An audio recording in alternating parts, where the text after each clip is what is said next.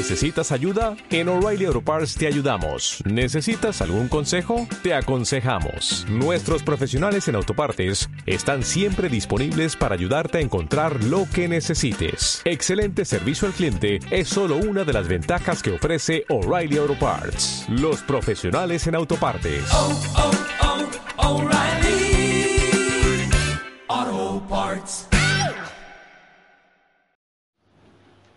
Lo recuerdo bien, aunque pasó hace unos cuantos años. Y la, imagen, la escena era impactante. Era un automóvil que iba a gran velocidad y una gran roca caía sobre el automóvil, aplastándolo. Y el locutor decía, el hombre es el único animal que tropieza dos veces en la misma piedra y distando o, diferenciándonos un poco de esa perspectiva de ponernos a la misma altura de los animales, creo que sí podemos decir que los seres humanos sí nos caracterizamos por ser personas que tropezamos dos veces en la misma piedra. Dos, tres y más. Por eso a veces en la sociedad eh, la gente llega un momento en que no tiene paciencia. Vienen las guerras porque no soportamos los errores de otros. Vienen los divorcios porque no soportamos los errores de la pareja. Vienen las divisiones entre padres e hijos u otros miembros de la familia por errores que se pueden repetir una y otra vez. Pero lo que la sociedad nos resalta es el mensaje que hemos estado recorriendo durante todas estas semanas. Lo que la sociedad no nos dice es que mientras el hombre sí cae en el mismo error, en la misma piedra, Dios es el Dios de la segunda oportunidad. Dios es el Dios especialista en imposibles. Dios es el Dios que sabe que el hombre tropieza una y otra vez, pero que tiene los brazos extendidos. Es un Dios coherente, es un Dios serio, advierte y las cosas que dice se cumplen, nos deja vivir las consecuencias de nuestras decisiones y habrá un momento donde será un destino con Él o sin Él. Lo que podemos decidir lo tenemos que decidir en esta vida. Es tiempo para confiar en Jesús. Pero mientras hay tiempo podemos decir, Dios es el Dios de la segunda oportunidad. Y lo hemos visto a través de la, de la historia, lo hemos visto. La verdad es que en estas 21 semanas, en estas estaciones a través de la Biblia, la verdad es que hubiera sido fácil para Dios eliminar todo el plan de un plumazo, ¿verdad? Después de todo lo que hemos visto, ¿cuántas veces el ser humano falló desde Adán y Eva? ¿Cuántas veces falló el pueblo de Israel? ¿Cuántas veces fallamos nosotros? Y podemos pensar, Adán y Eva rechazaron el plan de Dios. Dios les dio, podían comer de cualquier fruto excepto de uno. Y con una visión distorsionada de ellos mismos y de Dios, dieron la espalda a su Creador.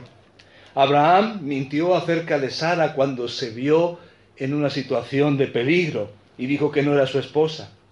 Para ser justos, bueno, llegó a momentos comprometedores eh, para eh, su familia, para su descendencia. Con su esposa plantearon un plan B, por si no funcionaba eso de tener un hijo a esa edad, ¿recordáis? Y todo lo que ocurrió. ¿Recordáis a Jacob, un, un engañador patológico? A Moisés, que en algunos momentos tiene problemas con su liderazgo, con su temperamento, un hombre impulsivo, David, que también, igual que fue un hombre conforme al corazón de Dios, también llegó al punto de cometer adulterio y de asesinar al esposo de Betsabé, a Urias. Los profetas de Dios que trataron temas de desánimo, de impureza, familias que dieron la espalda a Dios, la verdad es que el currículo de lo que hemos visto no nos deja al ser humano en buen lugar. Pero el peligro sería pensar, es que ellos serán muy malos. Pero ¿qué de nosotros? La Biblia dice que es como un espejo donde podemos ver tal y como somos. Ahora el peligro sería olvidarnos de cómo somos y seguir viviendo la vida a nuestra manera. Pero hoy queremos acercarnos y ver cómo aún alejándose la nación de Israel, aún dividiéndose, no carecían de esperanza, porque Dios no carecía de plan. Recordad esto, no carecían de esperanza, porque no carecían de un Dios que tiene un plan. No carecían de esperanza porque Dios no carecía de un plan. Pero, sin embargo, su desobediencia a estas alturas había tenido un alto costo. En el año 586, la tierra que tanto habían amado ellos sería devastada por los babilonios. El templo de Salomón destruido y el pueblo enviado a tierras extranjeras. ¿A dónde podría llegar esta historia?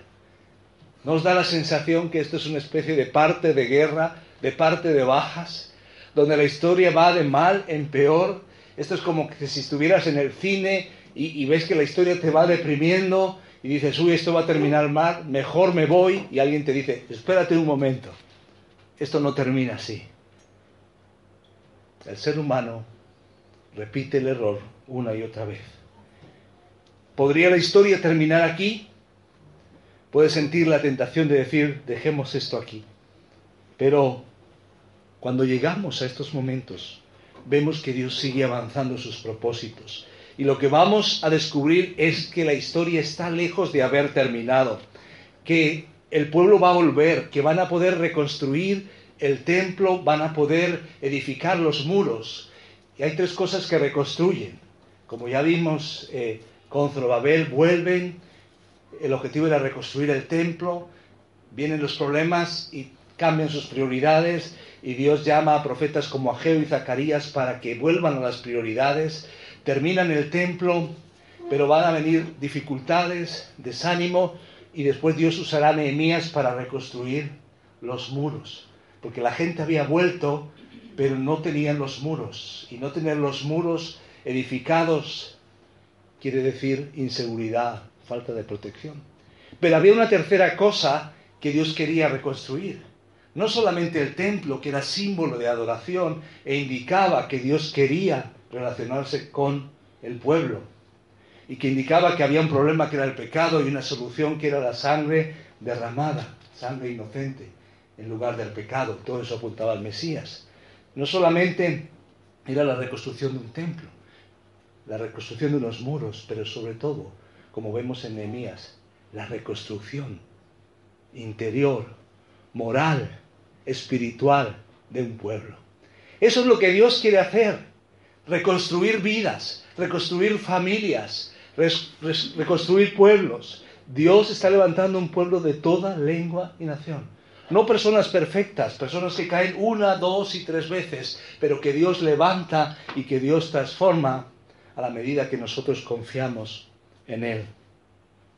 Por eso hoy, a la luz de la palabra, nos acercamos a Nehemías reconstruyendo muros, reconstruyendo vidas.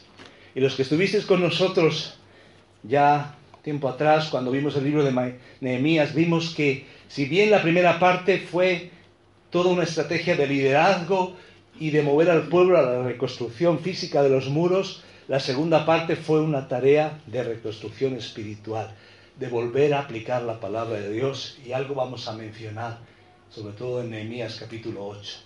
Ahora, el principio que vemos aquí, entre otros, y que ya hemos escuchado desde el inicio de la reunión, es el siguiente. Me gustaría que pudiéramos poner atención. Nuestro desorden y caos personal no puede competir con la misericordia de Dios. La misericordia de Dios se alza sobre cada página de la Biblia para mostrarnos un Dios clemente y misericordioso. Aún en el Antiguo Testamento, donde vemos guerras, donde vemos eh, a un Dios que también muestra su rechazo profundo al pecado y las consecuencias. Aún ahí, de acuerdo a lo que hemos visto en toda la historia de salvación, es un Dios clemente y misericordioso. Nuestro desorden y caos personal no puede competir con la misericordia de Dios. Amén. ¿No es este un mejor mensaje por encima de cualquier otro mensaje? En estos días hemos parafraseado a Descartes, lo hemos cambiado un poco. El pienso, luego existo, por el tengo títulos, luego existo, ¿verdad? Y se ha hablado mucha polémica entre títulos y hay una titulitis a veces para llegar a ser alguien en la vida. Pero también hay muchos caos, muchos problemas del ser humano, muchas noticias que nos causan desazón y zozobra. Y en medio de eso, quédate con esta realidad. Nuestro desorden y caos personal no puede competir con la misericordia de Dios. Pero Dios no va a forzar a nadie a que te lances en los brazos de Él. Es una decisión personal. Pero mientras esto es así, y mientras es el tiempo, proclamemos y celebremos la misericordia de Dios. 70 años habían pasado y tal como Dios lo había prometido, los judíos comenzaron a regresar a Jerusalén. El templo sería reconstruido, pero los muros todavía estaban en ruinas. Los muros eran un síntoma de la situación del quebrantamiento y de la desgracia que había vivido el pueblo de Israel. Y aquí es donde tenemos a. Y unos 70 años después lo encontramos viviendo lejos de Jerusalén en Persia. Él era un administrador, una figura importante, era un copero para el rey. Una de las cosas que hacía pues es, probar la bebida, la comida. Era una persona de confianza del rey, por si estaba envenenada. Pero era alguien importante, un funcionario, un administrador, allí en la corte del rey. Y de repente escucha escucha de su pueblo, de los que habían vuelto a Jerusalén. Recordar que primero habían vuelto 50.000 exiliados con Zorobabel, después otro grupo con Esdras, sacerdote, y finalmente hay un grupo que vuelve con Nehemías para reconstruir los muros. Ahora, como hemos dicho, van a reconstruir los muros, pero también la labor va a ser reconstruir las vidas. Y Nehemías recibe una palabra acerca de Jerusalén que lo desmorona, lo arruina. No sé si habéis tenido noticias así, que os matan la semana, que os matan el día, que cambian todo. Fijaros, Nehemías 1, versículos 3 al 6. Y me dijeron, el remanente, los que quedaron de la cautividad, allí en la provincia están en gran mal y afrenta, y el muro de Jerusalén derribado, y sus puertas quemadas a fuego. Cuando oí estas palabras me senté y lloré. Él estaba muy lejos de su pueblo, pero su corazón estaba muy cerca del corazón de Dios. ¿Verdad que hay personas que amas y que están a miles de kilómetros de distancia? pero están cerca en tu corazón. Así Dios quiere que estemos cerca del pueblo de Dios. Por eso oramos por los cristianos perseguidos, que pueden estar lejos, pero están cerca. Oramos por aquellos creyentes en sus debilidades. Y aquí está Él cerca del corazón de Dios. Porque sabía que Dios estaba avanzando a un propósito. Que lo que quería hacer Dios era el plan de Dios, la historia primaria. Y dice así, Dice que hice duelo por algunos días, me senté, lloré, ayuné delante de Dios de los cielos. Oré y dije, te ruego Jehová, Dios de los cielos, fuerte, grande y temible, que guarda el pacto y la misericordia a los que le aman y guardan sus mandamientos. Esté ahora atento tu oído y abiertos tus ojos para oír la oración de tu siervo que hago ahora delante de ti día y noche y por los hijos de Israel, tus siervos, y confieso los pecados de los hijos de Israel que hemos cometido contra ti. Sí, yo y la casa de mi padre hemos pecado. Él puede tener un discernimiento de cómo estaba el cuadro espiritual, de lo que había ocurrido, de por qué ellos estaban donde estaban, y él lo reconoce. Hoy queremos hablar de la reconstrucción, cómo Dios reconstruye muros y cómo Dios reconstruye vidas.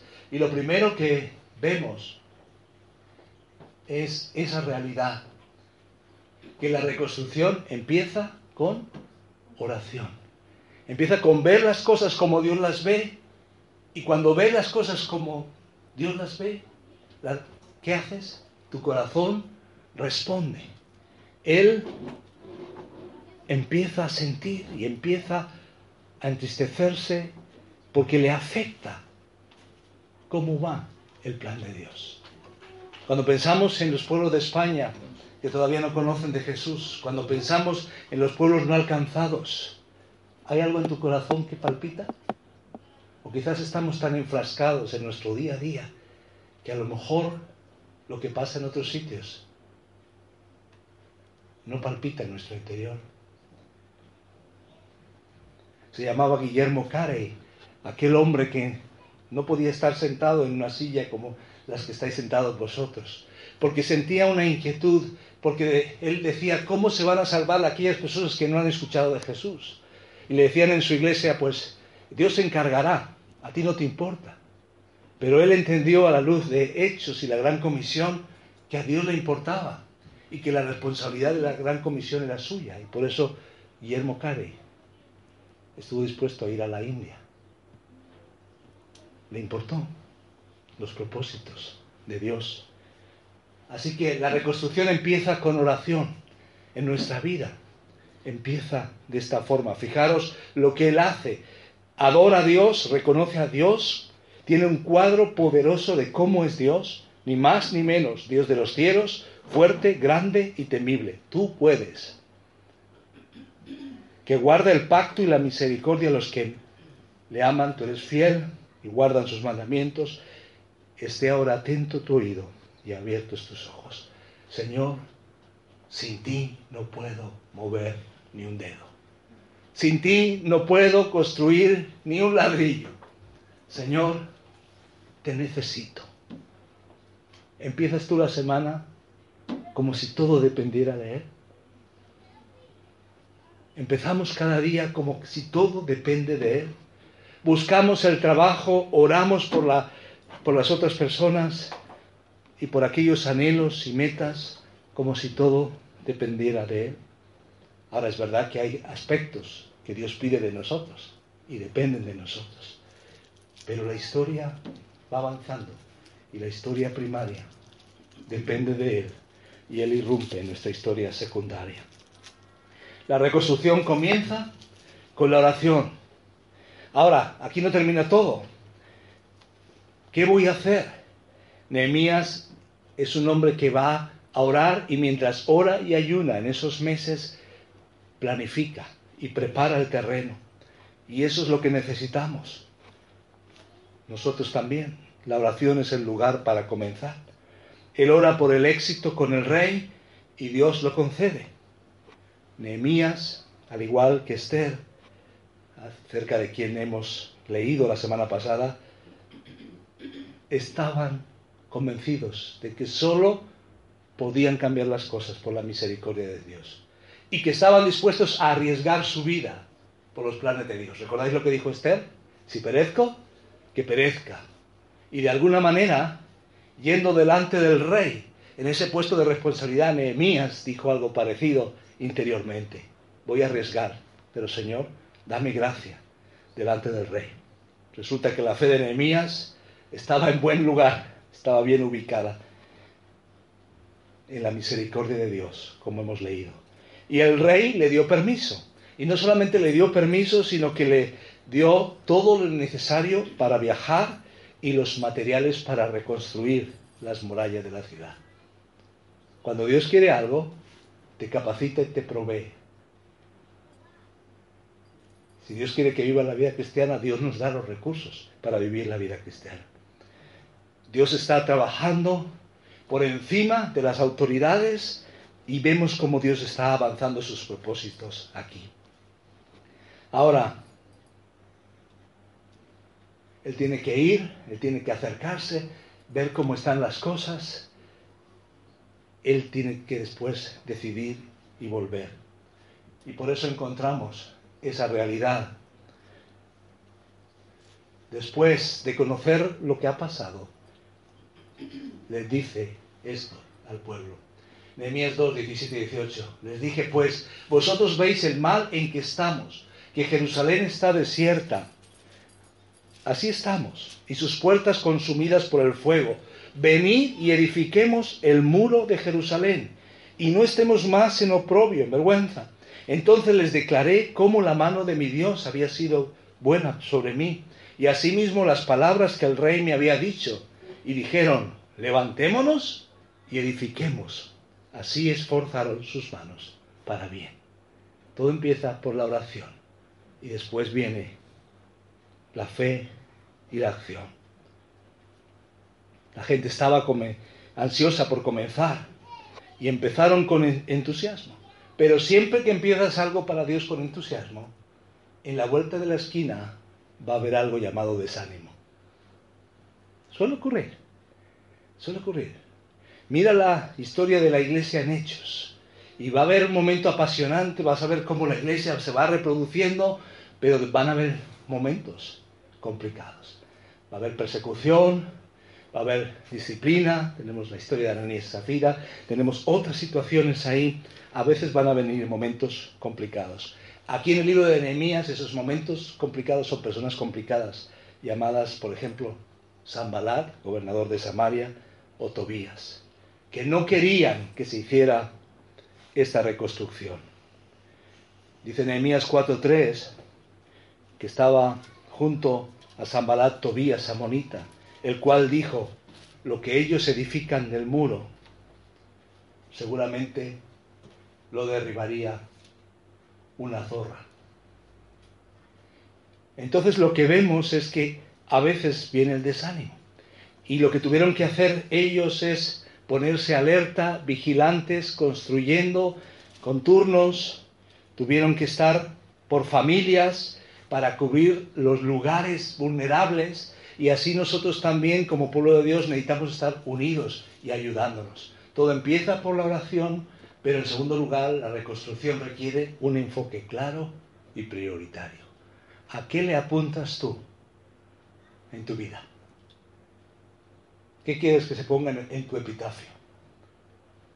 Te lo digo de otra forma. Si te, te fueras a una isla desierta, ¿qué cinco cosas te llevarías? O que cinco no, que tres. O si hubiera un incendio en tu casa, ¿qué sacarías? Cuando hago esas preguntas, ¿de qué estoy hablando? Prioridades. La reconstrucción requiere un enfoque claro y prioritario. Y lo que vemos aquí es que Nehemías sabe a qué ha venido. Nos pueden intentar desanimar. A él le van a intentar, hay un complot para matarle. Pero él sabe. ¿Qué dice aquí? Zambalá y Gesem enviaron a decirme, ven y reunámonos en alguna de las aldeas en el campo de Ono. Mas ellos habían pensado hacerme mal. Y les envié mensajeros diciendo, yo hago una gran obra y no puedo ir. Estoy ocupado, porque cesaría la obra dejándola yo para ir a vosotros. Lo que me importa, está diciendo, es construir el muro. Lo que me importa es la historia primaria de Dios. Lo que me importa es que Dios avance sus propósitos. Eso es lo que me importa. Y me pregunto, ¿qué me importa a mí? Y os pregunto, ¿qué os importa a vosotros?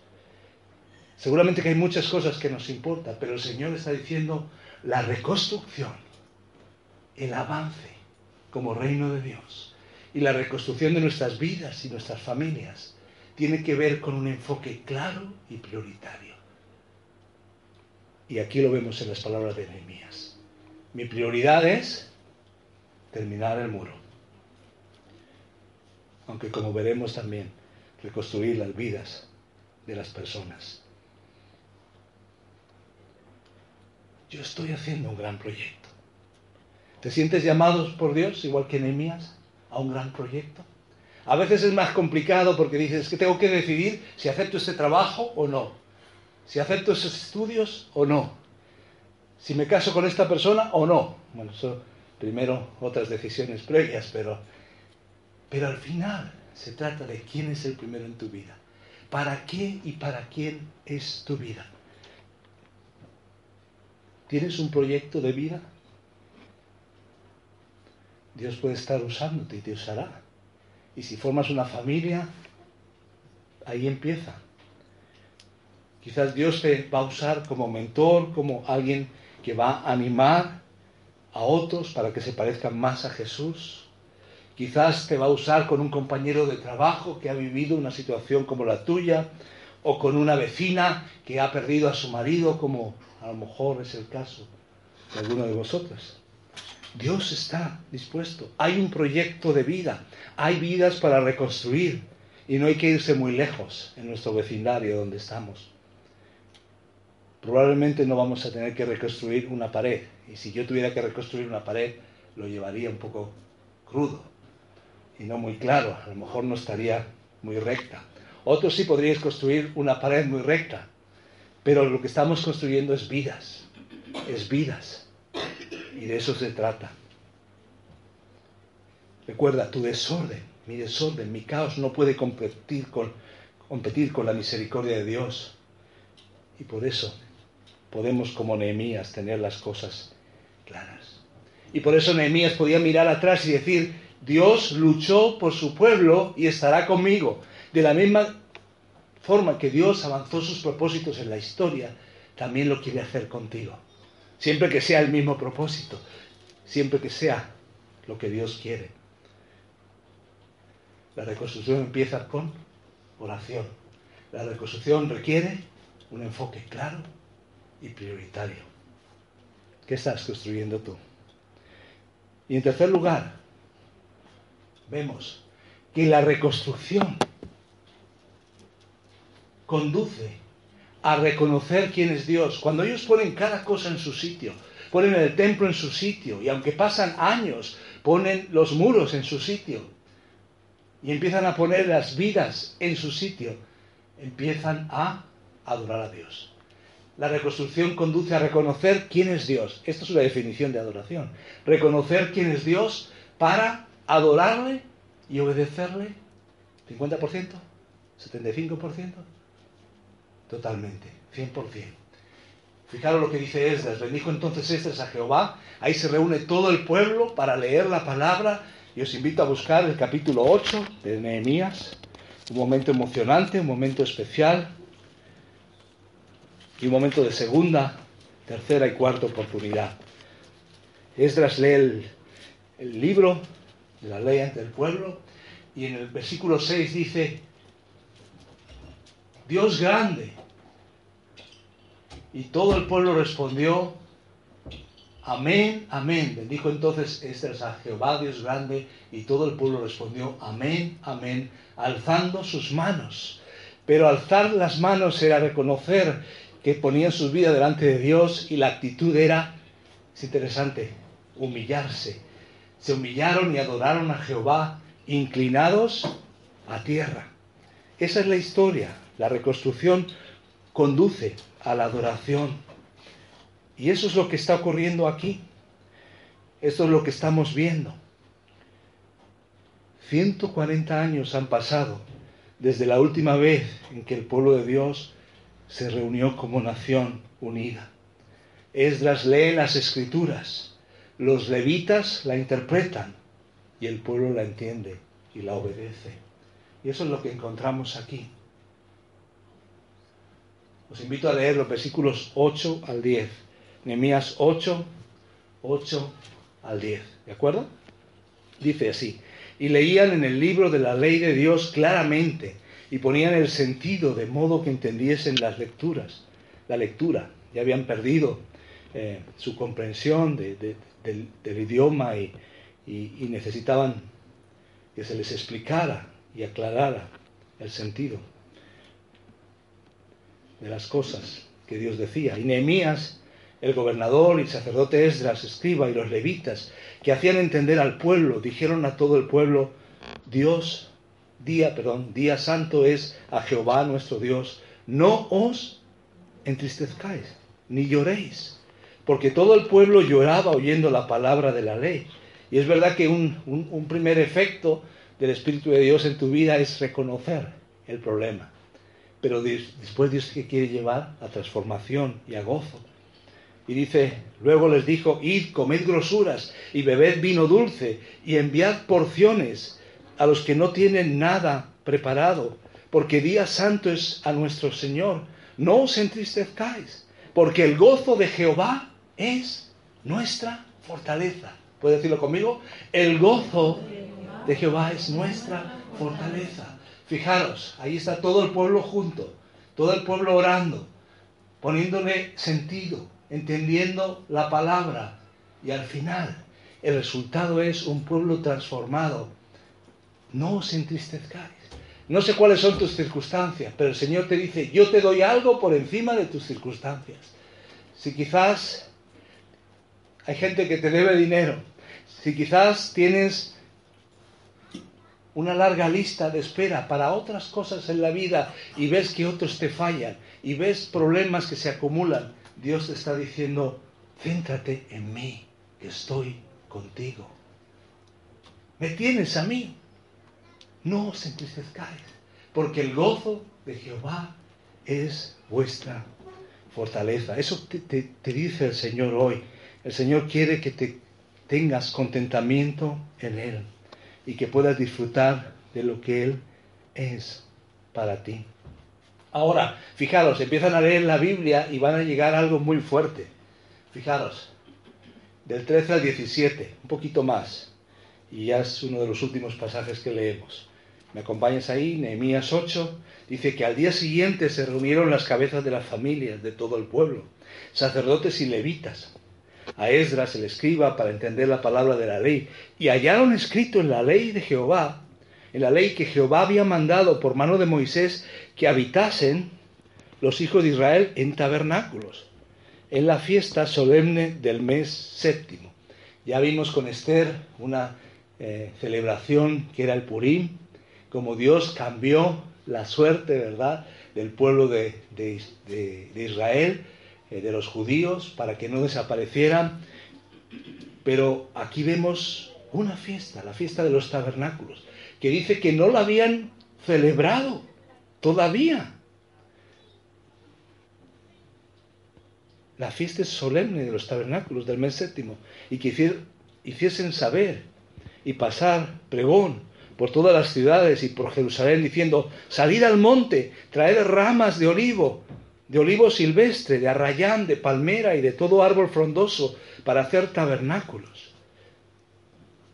Como está escrito, hagamos la palabra de Dios, obedezcamos. Salió pues el pueblo y trajeron ramas e hicieron tabernáculos, cada uno sobre su terrado.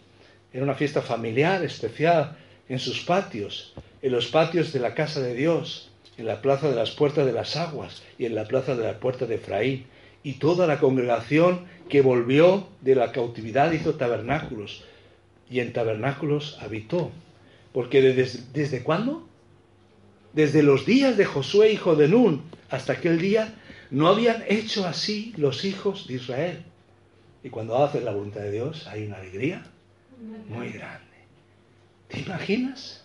¿Cuántos años habían pasado? Eso me da esperanza, porque Quizás hay aspectos de la Biblia, de la palabra de Dios, que no le hemos hecho caso. Pero el Señor dice, es el momento, obedece. Es lo que la palabra nos enseña. Al final, cuando adoras a Dios, cuando le reconoces como quien es Él de verdad, al final terminas haciendo lo que Él dice. Si le reconoces como quien es Él, al final terminas haciendo de acuerdo a quién es Él en ti y haciendo lo que Él dice. Y por eso al final la palabra de Dios produce este resultado, que es alinear nuestras vidas con su voluntad, ni más ni menos. El Dios de la segunda oportunidad, de la tercera y de la cuarta. Fijaros cuántos años habían pasado desde que habían entrado en la tierra prometida. Desde mi perspectiva, yo podría decir, qué fracaso de pueblo, que no habéis cumplido cada detalle, pero Dios está interesado en que se cumpla su palabra. Hoy es el día, hoy es el momento, porque tu desorden y tu fracaso no compite con la misericordia de Dios. Su misericordia es más.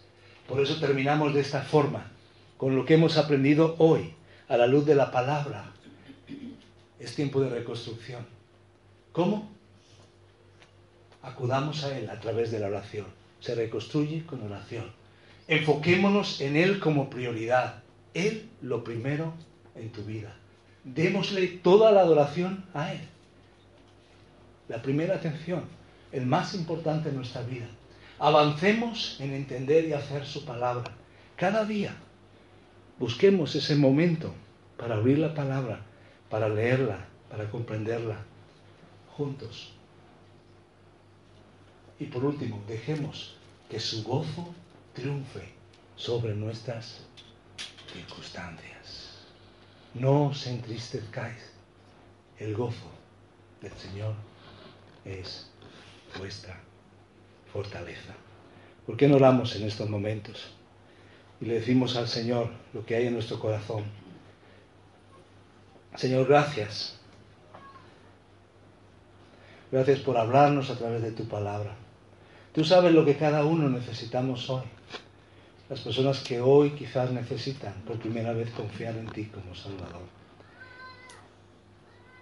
O quizás las personas que necesitan, necesitamos volver a ti en cualquiera de las áreas de nuestra vida.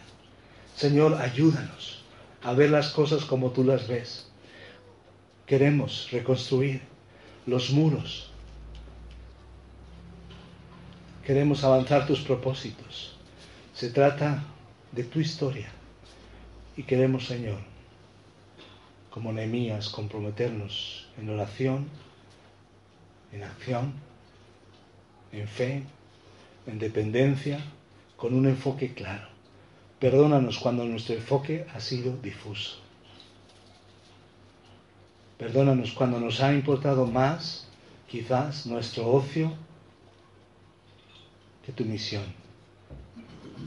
Perdónanos cuando nos ha importado más el trabajo que la familia. Cuando nos ha importado más lo mío y mis intereses que los de los demás. Perdónanos cuando no ha habido una perspectiva sacrificial, si perezco que perezca. Cuando nos hemos aletargado, cuando nos hemos quedado cómodos y estáticos. Pero hoy, Señor, queremos orar y queremos decir, queremos el pueblo de oración y de edificación. Y queremos centrarnos en tu gozo, que es nuestra fortaleza.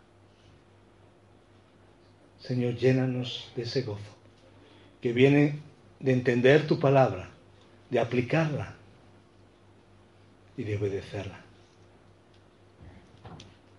Ayúdanos a ser una comunidad de misericordia. Ayúdanos a ser familias de misericordia, que reflejemos a un Dios de misericordia. Pero ayúdanos, Señor, a dejarnos transformar por ti, porque tú quieres avanzar tu obra en nosotros. Gracias, Señor. Ponemos nuestras vidas, nuestras prioridades, todo lo que somos delante de ti. En el nombre de Jesús. Amén. Amén.